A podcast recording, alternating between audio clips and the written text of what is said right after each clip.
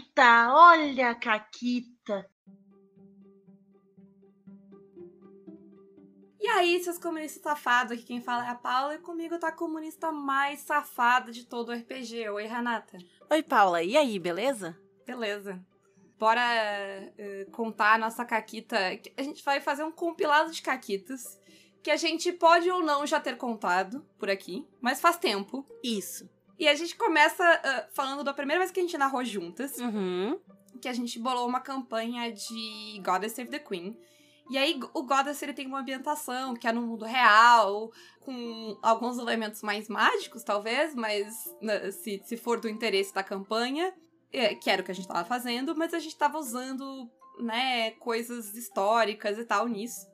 E aí começou. Uh, assim, a gente fez uma aventura que elas passavam em vários lugares do mundo e tal. E um dos lugares era Egito. Isso, basicamente a gente estava centrando a aventura ao redor dessa relíquia que a gente inventou e ela era dividida em sete partes, se não me engano. E aí a gente espalhou essas partes pelo mundo para a aventura ficar mais divertida, né? E todos os lugares onde essa relíquia tava tiveram civilizações grandiosas e pipipopopó, então por isso que tava em vários lugares do mundo. Só que aí a gente criou um problema para nós, porque a nossa ideia é que essas relíquias foram deixadas lá por alienígenas, sei lá mais o quê, e essas relíquias ajudaram as civilizações a evoluir daquele jeito. Mas com conquistadores, com invasores, naranã, essas relíquias foram espalhadas, e a questão é onde elas estariam em 1930. Então, originalmente estava no Egito, mas hoje poderia estar em qualquer lugar, né? Ela poderia, né? Inclusive a do México estava no México ainda, porque a gente teve a cena na pirâmide. Mas ela poderia não estar mais lá, né? Isso, porque se a gente leva em consideração o Museu Britânico, eles invadiram, levaram os bagulho tudo, enfiaram no cu e tá hoje lá em Londres, né? Essa tá merda. Então é isso aí.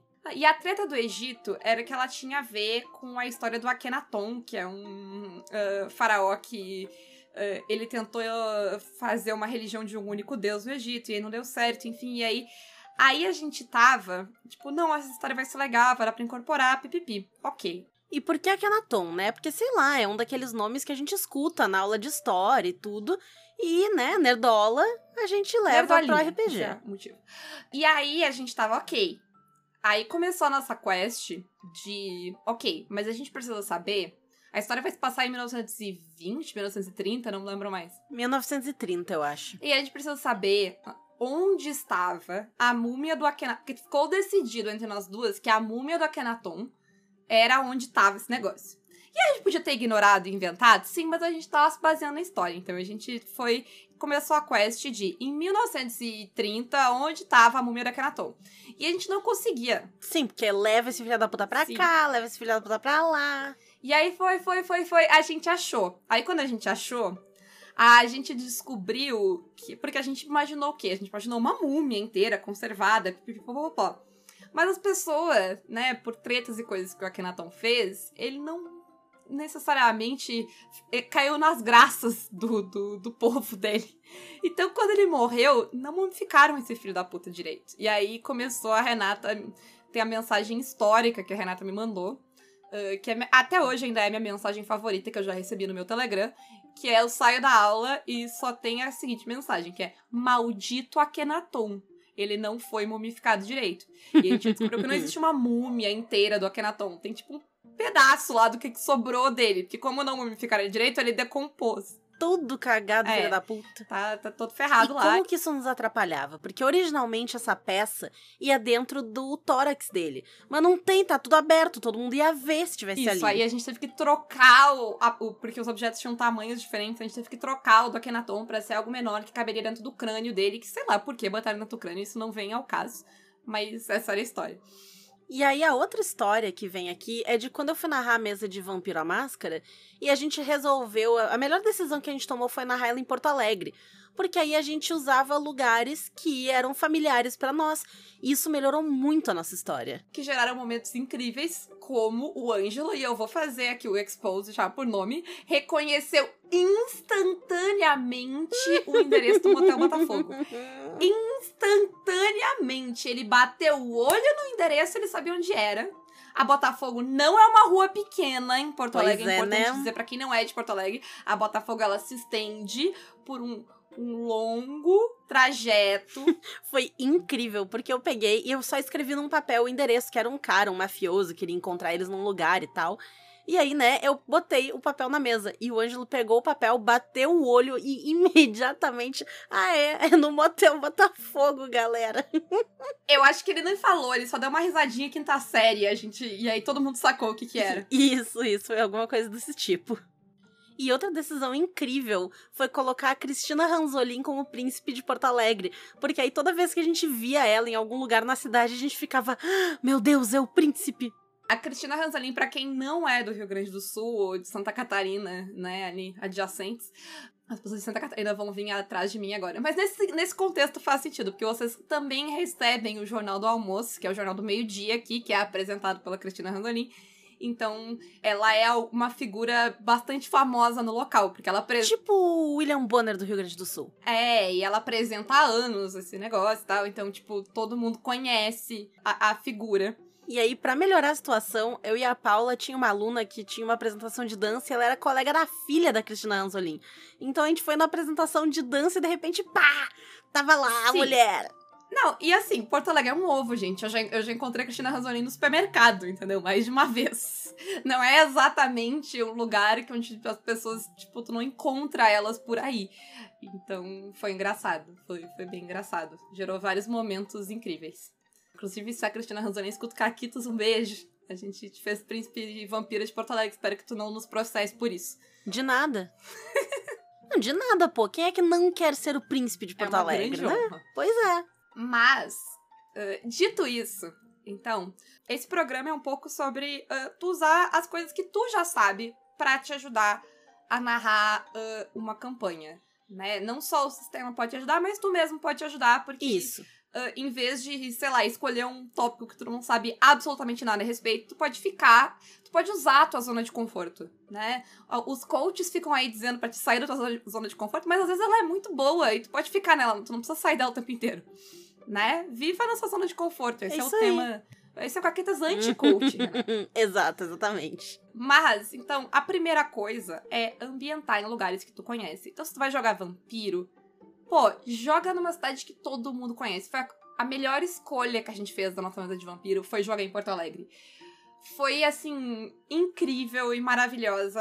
Era fácil de explicar as coisas, de visualizar as coisas, de ter ideias sobre o que fazer e tal, porque não só os locais são relevantes, mas a cultura dos locais são relevantes, as pessoas que tu vai usar, tipo, NPCs surgem naturalmente, porque, sabe, tem as figuras locais. Uhum. Então, usar uma cidade que tu e principalmente se tiver uma cidade que tu e todos os jogadores conhecem, aí é perfeito, porque todo mundo tem esse imaginário coletivo já do lugar e consegue usar isso. Sim.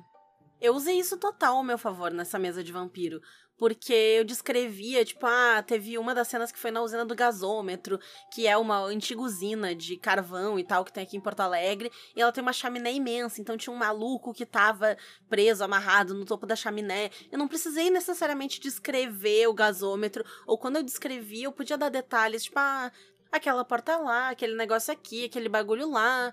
Porque todo mundo que tava ali jogando, no caso era todo mundo aqui de Porto Alegre, né? Mas o pessoal Sim. sabia do que, que eu tava falando. Sim. E isso deixava a narração mais fácil para mim, que aí eu não precisava pegar tanta referência, a galera não precisava ficar me fazendo tanta pergunta do que tem, do que não tem. Se eles quisessem, eles sabiam que o Guaíba tava ali do lado, dava para usar. Então isso geograficamente ajuda muito a mesa, incrementa muito a mesa, porque fica tranquilo de usar. Em contrapartida, teve a vez da mesa de lobisomem no Contos Lúdicos, que foi incrível, e se passava em São Paulo. Eu não sei porra nenhuma de São Paulo, mas a grande maioria da mesa era de lá, então para eles estava ótimo, e eu também pegava as referências que eles jogavam, né? Sim. Claro que principalmente jogando online, às vezes as pessoas são de vários lugares, mas se uma ou duas pessoas conhecem o lugar, já vai ajudar bastante, assim, a ambientar. E assim, se tu tá narrando, escolhe a tua cidade, porque, né, bem ou mal, tu acaba tendo mais trabalho, então facilita a tua vida. É, é isso aí. Ah, ok, o Parque Ibirapuera. Vai lá e pega uma foto do parque para mostrar para as pessoas. Até para achar referência é mais fácil, né? Se tu escolher um lugar que tu conhece e, tu, e que existe. E aí, indo um pouco além de lugares, tenta usar também coisas que tu sabe da vida. Todo mundo tem aquele assunto que tu é fissurado.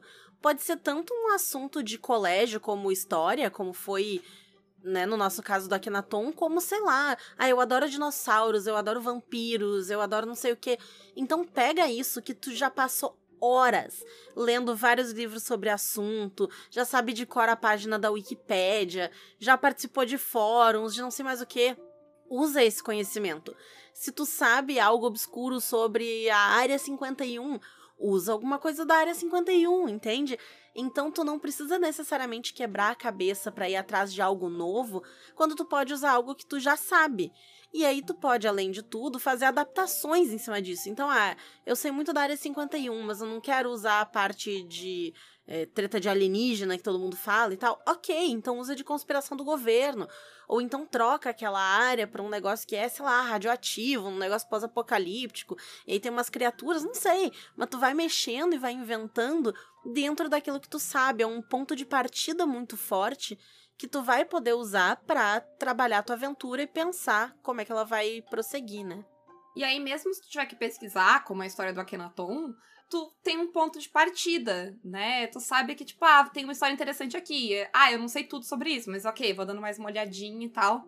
E ajuda muito. Sim, nossa. Facilita muito a, a tua vida e. E, pô, tu, né, tu, aquela coisa, gastou horas da tua vida pesquisando aquilo, achou que não quer servir para nada? Hahaha. Ha! Agora vai. Agora vai. Como pesquisar também, né? Que às vezes é um assunto que a gente não sabe, não tem nem por onde começar, né? Que termos usar pra, sabe, onde tu pode achar essa resposta. É, então, sabendo, sendo fissurado num assunto, tu já sabe os sites onde olhar, tu sabe as palavras-chave, vai facilitar muito a tua pesquisa. Sim. Outra coisa é, isso, essa é boa especificamente para quando tu tem que improvisar que é olha ao teu redor. Sim. E, e, ao teu redor pode ser, tipo, as coisas que estão no teu quarto, para te dar inspiração. Quando eu estava jogando DW na mesa do Fred, era muito engraçado, porque às vezes ele começava a narrar um negócio e eu me dava conta, porque eu sei, tipo, sei lá, os livros que ele tem, e aí eu me dava conta do que, que era, pensando, usando metagame de tipo. Safada. Ah, esse filho da puta tá com o livro, tá com o quadrinho do Moby Dick ali, entendeu? É pra aí que ele tá indo. e, e é, é uma coisa muito simples e boba, mas às vezes, tipo, se tu precisa de uma ideia, de uma coisa, tu não tem resposta sei lá, usa o que tá ao teu redor, o que tá fresco na tua mente. Tipo, acabei de ler esse negócio. O meu Twitter aqui tem uma imagem de não sei o que. Puxa de lá, entendeu? E aí, sei lá, serve para puxar nome, monstro, responder uma pergunta. Sabe aquela parada de quando tu tá contando história, a pessoa tá contando uma história, inventando uma mentira, e aí ela diz que é o capitão. Sim. Sei lá, Ele controle, olha o nome tem um bosta. controle remoto isso, na minha frente. Isso. É isso, gente. Não tem nada de errado com isso. Façam. E ninguém vai ficar brabo com isso também. O grupo vai achar engraçado, vai ser memorável. Sim, ficar muito bom e funciona e é perfeito. E vale lembrar também que a gente não tá no mundo real, né? É o jogo. Então a coisa boba, ela faz parte do que vai estar na história do RPG, né? Não precisa se ater às leis da física deste mundo e tal. Eu conheço um físico uma vez que me fez calcular a hipotenusa para saber se o raio de uma magia dava para pegar no, no, no lugar ah, específico lá. Ah, pronto. Mas aí o Felipe, Felipe não conta, o Felipe é maluco. Mas falando em mundo real, tu pode inclusive usar coisas do mundo real. E isso serve não só para histórias, mas para NPCs também. Então, se tu estiver jogando, especialmente uma coisa que se baseia no mundo, tipo um Cthulhu ou um God Save the Queen, alguma coisa, né, que se passa vampira, máscara, enfim, se passa no nosso mundo com algumas alterações, algumas fantasias, dá para de repente buscar inspiração em figuras históricas. Então, tu pega e coloca a Rainha Elizabeth, que estava ali na, na época, não sei o quê, e tu pode, enfim. E a loucura tem tanto para aliado quanto para vilão. Eu já coloquei Karl Marx na aventura e foda-se, Karl Marx estava em Avatar, entendeu? Então tu pode pegar, assim, qualquer pessoa, desde que ela encaixe, né? Sim, sim. Por isso é, depende, e depende, depende muito de quem tu pegar, né, e tal. Tarará. Isso, tu tem que pensar, sei lá, se tu for pegar, usar Hitler, tu tem que fazer Hitler de ridículo, né? Aquela ideia de respeitar também, né? Conversar. É, de qualquer maneira, tu tá lidando com pessoas reais e situações reais. Então tu tem que ter bom. Precisa exercitar bom senso aí. E sessão zero também, né? Porque tudo isso pode ser conversado na sessão zero. Ah, não quero esse tipo de personagem, de personalidade na Isso. história, né? E esse outro tá ok. Então dá pra ser isso assim também. Inclusive, sei lá, se tu for usar imagens de fascismo, por exemplo, toma cuidado pra não fazer os fascistas serem vilões fodões Uhum. que todo mundo quer ser eles. Um beijo pra transfóbica aí, só que irônico não, Né? tá? É, eles têm que ser sempre ridículos, né? Eles têm que ser o pior que tem, eles têm que ser idiota. É, e é porque a representação deles, por mais que eles sejam maus e ruins, existe um aspecto místico e interessante que faz com que as pessoas queiram. Star Wars, em muitos pontos, faz um pouco isso com o Império também, assim, porque em um lado é as imagens. eh, e tal, mas por outro lado também, tipo, existe um aspecto, tipo, Eu quero ser Darth Vader. é, sabe? E, e eu, e nem digo tanto Vader, porque o Vader ainda, tipo, quebra muita coisa disso. Mas, sei lá, o- os generais do Império, sabe? Tipo, pô, cá, aquele cara é pica, mas, tipo, Uhum. né? Né? Enfim. Então toma cuidado com como tu vai usar essas coisas também. Bom senso sempre, né? Bom senso, né? Bom senso, bom senso. É isso aí. E aí, se tu vai fazer debochado, como a Renata falou, é mais difícil de, sabe, tu querer ser aquele cara, porque, tipo, porra, né? É um Em- perdedor do caralho. Isso. Usando o exemplo de Star Wars pra eu usar meu hiperfoco aqui, Ahá! do jeito que Andor retrata o Império, eles são um bando de burocrata Babaca. É. que não sabe direito o que tá fazendo e só é pica porque tem muito poder nas mãos. Mas, tipo, é um bando de burocrata que Burro do caralho. manda nos outros e é escroto. Eles não estão numa posição de fodão, né? Eles são ali um pedaço da máquina. Tem uns velho que as- carimbam coisa e assinam. Ninguém quer ser aquele cara. Isso, a gente tem o maluquinho lá, capacho. Que nem do Império é, ele só quer ser do Império. Isso, e aí ele fica lá, cachorrinho, perseguindo os caras. "Ai, eu quero ser um de vocês. Patético. Isso, isso. E ele não é do Império no começo, ele trabalha pra alguém terceirizado do Império. Ele é muito merda. Sim. E aí a outra mulher lá é tipo, sei lá, Simone Tebet. É isso. e aí a gente entra no reino das histórias que todo mundo conhece. São aquelas histórias que podem ser desde contos de fada, tanto o próprio Star Wars ou algum, né, filme blockbuster, alguma coisa que já é da cultura pop, que é grande e todo mundo tá sabendo o que que é.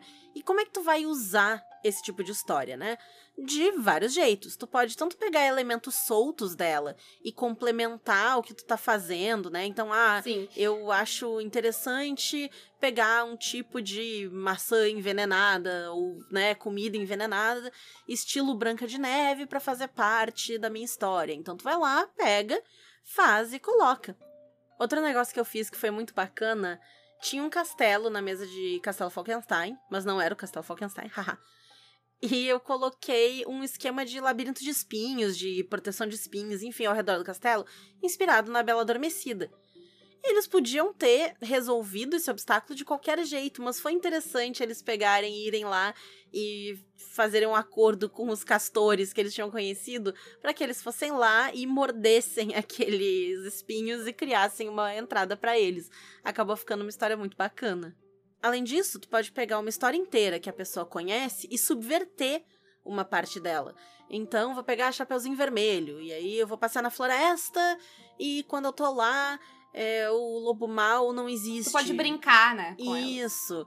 Ou o lobo mal existe, mas ele não é mal, ele tá tentando ajudar, ele sabe um segredo, eu preciso que ele seja meu aliado. Tu pode subverter muito isso, né? O hum, recentemente o entrevista com o vampiro, hiperfoco, ele fez isso comigo. Porque. E aí eu vou dar aqui um mini spoiler do último episódio de Entrevista com o Vampiro. Mas tanto no livro quanto no primeiro filme, são uns gêmeos que são envenenados por um negócio lá, ou tipo umas crianças muito parecidas e tal. E quando chegou a série, eles colocaram esses personagens. E eu fiquei o tempo todo prestando atenção neles, pensando, ó, vão ser aqueles maluquinhos ali, vão ser eles, vão ser eles. E no final, não eram eles. E aí eu fiquei tipo, "Ah, nossa, foi incrível, porque eles usaram uma história que eu já conhecia, e fizeram de um jeito que fosse me surpreender também, apesar de eu não ser um público novo ali para aquela história. Então dá para brincar com as narrativas desse jeito e fazer coisas divertidas e diferentes também, né? Isso. E assim, tu também não precisa surpreender as pessoas o tempo todo. Abraça os clichês. As pessoas querem os clichês. Eu fiz uh, um templo que tava selado há muito tempo e as pessoas iam invadir. O que, que as pessoas querem? As pessoas querem uma bola gigante, que é uma armadilha que elas vão. As pessoas querem os clichês da história. Porque a experiência de jogar é muito diferente da experiência de acompanhar uma série. Então, quando tu tá assistindo uma série, às vezes é muito clichê, é chato, porque tu sabe o que vai acontecer. Uhum. Quando tá jogando, isso não necessariamente é um problema, porque eu quero saber o que, que eu vou fazer naquele clichê, sabe? Sim. A Renata falou dos espinhos cercando o castelo. E eu lembrei da versão da Bela Adormecida do Gaiman, que eu não me lembro o nome agora em português, mas tem um momento que para mim é muito mesa de RPG, que é a Branca de Neve e os, os Sete Anões chegando lá. E aí eles encontram, né, os, todos os espinhos. Uhum. E aí a primeira. Eles olham para aquilo. É, Alguém tem fogo? E aí eles tacam fogo em todos os espinhos. E, e seguem, sabe? Então é tipo, é um negócio mega clichê. Mas eu posso dar a minha solução para aquilo. Sabe aquela coisa quando tu tá acompanhando aquela história e tu fica puto, tipo, pô, era só fazer isso? Se tu colocar o clichê pro jogador, ele pode finalmente ter a chance dele de lidar com o clichê da forma que ele acha legal e que ninguém nunca fez. O clichê, ele não é um problema e, e tipo, em geral, se dar conta do clichê é, é, sempre um brilho nos olhos de quem tá jogando. Sim, a galera fica tudo E empolgada. também vale pra quando tá montando teu personagem, né? Não tenha medo de montar um personagem clichê. Foda-se. Sim, a quantidade de vezes que a gente, inclusive, já falou aqui, que a gente montou personagem baseado em A, B ou C, e são personagens legais, porque não importa quem tu é, mas o que tu faz com esse personagem, né? E às vezes tu vai jogar uma one shot e tu vai mesmo criar um background de 400 páginas, um personagem mega complexo só pra isso. E pra quê? E pra quê, gente? Pra uma mesa que vai jogar É, É, que a mão que isso vai dar. Se tu vai fazer isso, vai escrever um livro, vai escrever um roteiro, vai, sei lá. Sabe, vai ganhar dinheiro em cima desse negócio que vive no vende, capitalismo vende que paga contas. obra, isso daí. Mas, enfim, voltando. Além de se inspirar em histórias que tu conhece, os cachorros ficaram loucos aqui só um pouquinho. Ah, isso, inclusive, os cachorros latindo seriam um ótimo exemplo de, ah, meu Deus, tem uma coisa acontecendo, tem um monte de cachorro latindo na tua rua, tem ca... foi atacado por Pronto, cachorros. tá aí o inimigo. É. Uma cateia de lobos também serve. Mas ah, se inspira nos teus amigos e na tua família também. Sabe, naquela coisa de. Pô, porque assim, para pra pensar, tu precisa de um NPC rápido, porque os jogadores resolveram que do nada eles vão falar com umas pessoas na rua que tu não tinha planejado, tu não tinha esperado que eles iam fazer e agora eles querem. Uhum. E tu não tinha pensado em quem são essas pessoas, o que, que elas estão fazendo. Um jeito muito fácil de resolver isso é pensa num amigo teu que seria um NPC legal. E todo mundo tem um amigo que seria um NPC legal, sabe? O Pessoa Ângelo. inusitada. É, eu pensei no Ângelo também.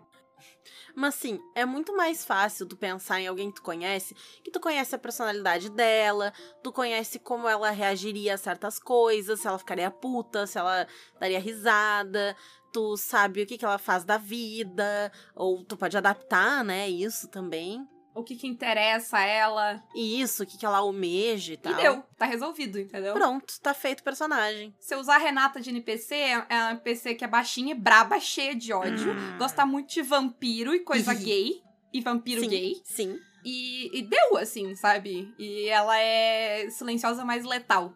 Correta. É isso. Pronto. Isso. E do mesmo jeito que tu não precisa te importar na hora de usar um clichê ou uma história já conhecida, aqui tu também não precisa te ligar tanto se as pessoas vão saber, ah, tá, que horror, tá se inspirando no fulano. Ninguém vai ligar. Às vezes as pessoas vão até rir, el- elas vão imaginar aquela pessoa fisicamente ali. Isso é outra coisa, né? Pegar alguém da vida real, tu sabe como eles se parecem. Mas enfim, ninguém vai implicar, sabe? Ninguém vai ficar, ah, não, esse NPC é ruim, porque tu tá inspirando ele em alguém da vida real, aí é ruim de eu imaginar. ah, Ah, vai se cagar. Uma coisa muito importante dessas coisas é que elas podem ser referências que quem tá jogando vai pegar e vai, haha, que legal. Ou não também. Elas podem ser referências a coisas que só tu conhece do Sim, grupo. tem isso também. E só serve pra ti como guia narrativa. As pessoas nunca vão saber que tu roubou de algum lugar se tu não contar pra elas, sabe? Eu tinha que. Eu, quando eu tava narrando Siri, eu coloquei, tipo. Dois NPCs que era tipo um casal de adolescentes. E eu simplesmente usei a, a Eurídice e o Orfeu de Hadestown como base e eu não contei para ninguém que era isso, que ninguém tinha visto Hadestown e não fazia a menor diferença. Mas para mim eu sabia qual era a dinâmica dos dois, o que, que eles fariam, como é que eles se parecem. Eu tinha todas essas respostas, sabe? Prontas já, porque eu tava roubando personagens de um negócio. Mas não precisa que as pessoas peguem essa referência. Elas podem nunca ter visto o Ângelo e elas nunca vão saber que é o Ângelo e foda-se. Que não necessariamente precisa dessa coisa, sabe? Ninguém precisa saber, né? É. Tu pode colocar aquela referência e só não contar. Eu já fiz isso porque, ah, digamos que é uma mesa que é um, um tema um pouco mais sério, que a vibe da mesa é um pouquinho mais séria, e aí dizer, tipo, é o meu irmão, não ia ser tão bacana pra mesa, eu não preciso dizer, eu posso guardar para mim. Porque é para me ajudar, é o meu recurso. Sim, sim. E a referência, ela pode ser, ela ser só pra ti tanto porque vai te facilitar, quanto porque vai te fazer feliz. Eu botar referências Uhum. coisas que eu gosto, mesmo que ninguém mais vai pegar, me faz feliz. E eu faço Momento pra mim. Eu também tô, sou jogador da mesa, e eu também tenho que ser feliz jogando ela. É isso aí. E aí a nossa última coisa da lista pra tu te inspirar são os teus ódios. Sabe aquela pessoa da vida real que tu odeia? Que tu quer esbugalhar, que tu quer pegar a cara e arrastar ela no asfalto inteiro, que tu quer desmembrar, tu quer arrancar dedinho por dedinho daquele filho da puta. Coloca como vilão no RPG. Tu, assim, ó, vai ser incrível. Porque no RPG, tu pode. Tu pode queimar tudo. Tu pode matar todo mundo. E nada vai te acontecer. E tu não vai precisar de advogado depois. Sim! Entendeu? Olha que maravilha. Nossa, assim. É perfeito. É a melhor coisa pra fazer. Pô, aquela pessoa que tu queria dar um soco pode ser alguém da tua vida, pode ser teu chefe, pode ser teu vizinho, pode ser alguém da tua família, pode ser um amigo, pode ser um inimigo, pode ser alguém famoso que tu odeia, entendeu? Pode ser alguns políticos que tu gostaria de esfolar a cara no asfalto. Desconta o teu ódio no RPG. É bom, é terapêutico e ainda ajuda a gerar história, entendeu? terapia grátis, né? Porque tu vai lá e tanto tu quanto teu jogador pegam e descontam a raiva nesses desgraçados aí. Inclusive, abre essa. é, serve pra ti como narrador, mas serve pra te abrir possibilidade pros jogadores, né? Isso. Quando o jogador começa a fazer muita pergunta, tipo, ah, tá, e como é que se parece esses inimigo que a gente tá enfrentando agora? Pergunta pra pessoa, como é que se parece? Quem, quem que essa semana te deu vontade de socar? Descreva aí. Todo mundo vai ficar feliz, gente. Todo mundo tem alguém que queria dar um. Por mais boazinha que a pessoa seja, todo mundo queria dar um tapa na cara de alguém de tempos em tempos, tá? Só tem uma coisa, né? Se for fazer isso, tenha em mente que vocês vão usar, talvez, imagens dessas pessoas nojentas. é, E vocês vão ver a cara É, delas tá ali frequentemente na mesa, ou bacana. imaginar, né? Então, né? talvez vocês queiram evitar, sei lá, toda vez que vocês vão lá jogar o joguinho, se divertir e tal, de pensar na cara arrombada do Bonoro, entendeu? Que Porra. horror! Não, assim, gatilhos demais daí, eu não jogaria essa mesa. Perdão, perdão, mas ah, fica o aviso. Não tem. É dano psíquico no... pessoa que tá jogando. Imagina imaginar um negócio desse, que horror. Não, não. A gente teve a nossa mesa inteira, né? Que a gente eh, caçava dragões capitalistas. Foi uma né? delícia. Era ótimo, era facílimo de criar vilão pra aquela mesa. Porque, nossa, chuta uma moita. Sim. Sim. Ah, o Jeff Bezos, Mark Zuckerberg, o Elon Musk, todos, todos, a Disney, todos eles, todos eles. Mas é isso e encerramos o episódio por hoje. Paula, tu tem uma pergunta? Ah, Eu vou fazer duas perguntas. Primeira pergunta séria, que é: vocês têm alguma outra sugestão? Vocês têm algum outro mecanismo que vocês fazem pra usar coisas que vocês já têm conhecimento prévio pra ajudar vocês a narrar? E a pergunta número dois é: essa semana, quem seria o vilão que vocês gostariam de explodir no RPG se pudesse? Na vida real também, né? Se pudesse, se não fosse tipo, crime e tal. E os jabás vocês já sabem, mas temos algumas novidades, então fiquem ligados e prestem atenção. Primeiro lugar, que a gente tem agora um nível de apoio novo, que é o apoio de 15 reais para quem quiser, além de estar no grupo do Telegram e nos melhores amigos do Instagram, também fazer parte da rodinha do Twitter. Então, quem quiser atualizar ou quem quiser se tornar mecenas do Caquitas usando este novo nível de apoio, fique à vontade. E se a gente não notar, se for alguém que já é mecenas, estiver mudando e tal, nos dá um alô, que a gente atualiza vocês lá, nos manda o Twitter de vocês pra gente conseguir colocar lá direitinho. Além disso, a gente tem as festinhas de aniversário do Caquitas, né? Então, a gente vai liberar uma lista de presentes da Amazon para caso alguém queira, esteja com uma grana sobrando e queira nos dar de presente, tem de tudo lá. Tem desde post-it que custa 5 reais até uma placa de vídeo que custa 15 mil, porque vai que o Jeff Bezos escuta Caquitas e quer me dar uma placa de vídeo de presente. Eu que não vou dizer não pro Jeff Bezos nesse caso, né? Além de tudo isso, nós temos as nossas parcerias. Com a Retropunk, a gente tem um cupom que normalmente é Caquitas 10 Atualmente, no momento que este jabá está sendo gravado, ele é 2023 underline Caquitas 10. Mas eu tô vendo se eu consigo trocar isso de volta pro Caquitas 10 só, porque senão quem escuta episódio velho vai pegar o cupom errado, vai dar uma confusão do caralho. Então, estamos vendo, mas se quiser usar agora, né, no período que esse episódio foi ao ar, fevereiro de 2023, no momento, o cupom é 2023 underline Caquitas 10. Além disso, temos um cupom com a Forge Online, que é Caquita5. Quer anunciar o seu produto, seu jogo, seu qualquer coisa no Caquitas? Mande um e-mail para contato arroba. É isso aí, um grande beijo. E um forte abraço. E acabou, Caquetas.